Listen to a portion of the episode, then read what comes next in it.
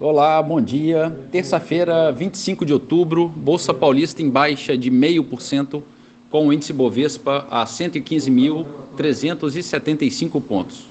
Mercado americano, índice Dow Jones operando em alta de 0,5% e Nasdaq subindo 1,5%. Na Europa, em Londres, bolsa com ligeira baixa de 0,15%. Na França, bolsa subindo 1,32% e na Alemanha, bolsa negociando em alta de 0,42%. No mercado de moedas, o euro a R$ 5,29, alta de 0,9%. Dólar comercial opera estável a R$ 5,30.